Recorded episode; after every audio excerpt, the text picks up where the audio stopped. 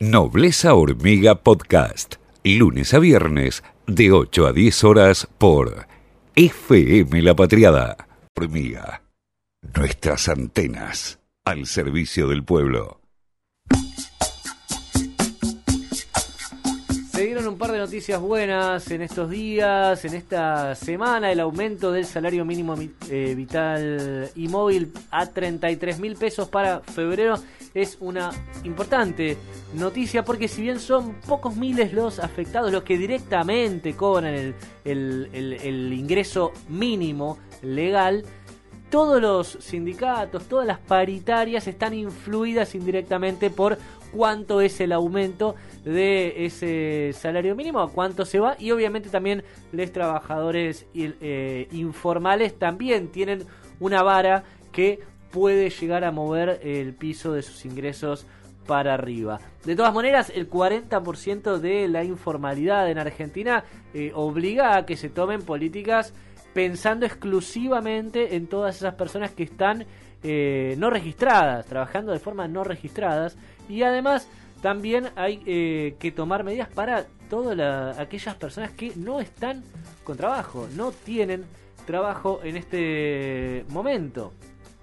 Una medida importante también que dio el gobierno ayer, pero que insisto, ¿no? Es para un grupo reducido de individuos, 1.300.000 personas aproximadamente, es el eh, aumento del mínimo no imponible para impuesto a las ganancias.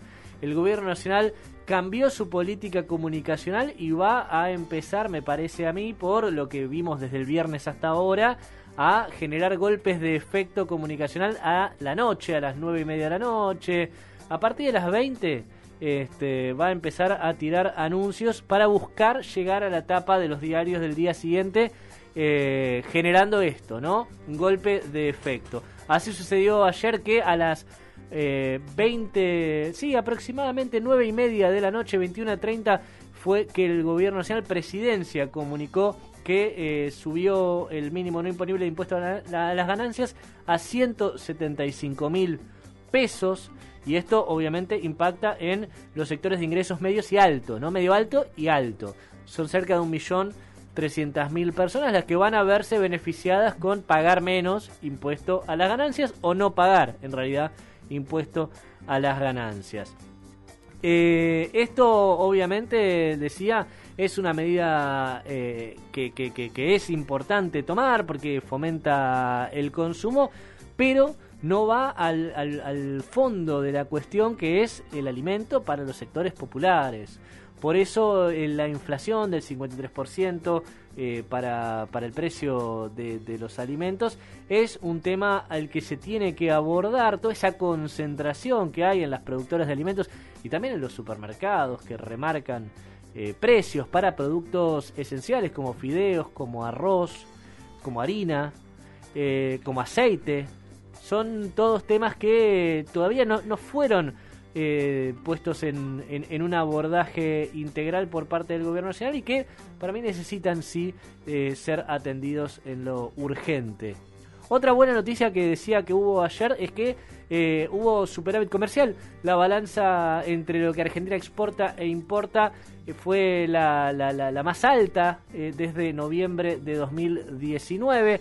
O sea, Argentina nunca tuvo tanto ingreso de dólares por exportación menos importación que desde noviembre de 2019. Eso es muy buena noticia.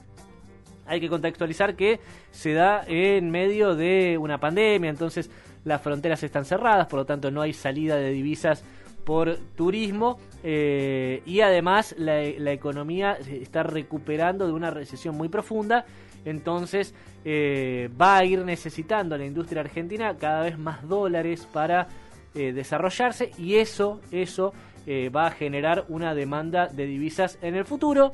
Por eso es importante la sustitución de importaciones, por eso es importante que se tomen medidas políticas en este momento para la industria eh, y que no generen un nuevo cuello de botella con el dólar, que de por sí está controlado, está regulado la compra para eh, ahorro. Eh, y también obviamente para varias otras actividades. Pero bueno, es destacable y por ahora que hayamos tenido un superávit comercial. De hecho, las exportaciones vienen muy bien, tocaron el valor más alto desde 2013 2013 y va a haber mucha exportación también en la campaña próxima. Y en este contexto, algo que te había adelantado, Argentina pagó la primera cuota del préstamo que eh, le dio el Fondo Monetario Internacional a Mauricio Macri para su campaña, ¿no? Argentina pagó la, primera, la primera cuota, son cerca de 1.900 millones de dólares porque no llegó a, a cerrar un acuerdo antes. Por eso fue que el fin de semana pasado incorporó los derechos especiales de giro al presupuesto 2021 y es algo que te veníamos adelantando. Era evidente que iba a eh, hacer un pago porque no iba a llegar a un acuerdo antes. No, dejó de ser la prioridad cerrar un acuerdo con el FMI pronto, urgente, y pasó a, segundo plano. Por lo menos eso es lo que está dando indicios, ¿no? De todas maneras, no, no quedó tan, tan en el fondo, tan en segundo plano, porque este, sigue siendo uno de los temas eh, que, más urge a Martín Guzmán, ¿no? Este, justamente que eh, tiene eso como una de sus misiones, además de la, confección de cuál va a ser el dinero que gaste y recaude el Estado el año próximo. Él dijo que no hubo este, eh, una, una subejecución del presupuesto. Víctor Hugo Morales hizo una entrevista muy extensa y muy interesante, eh, donde después vamos a, repasar algunos de los pasajes eh, más destacados, pero él planteó de que no hay subejecución del presupuesto, sino que AFIP está recaudando mucho más de lo que se preveía. Bueno, bien, bienvenido eso, ¿no?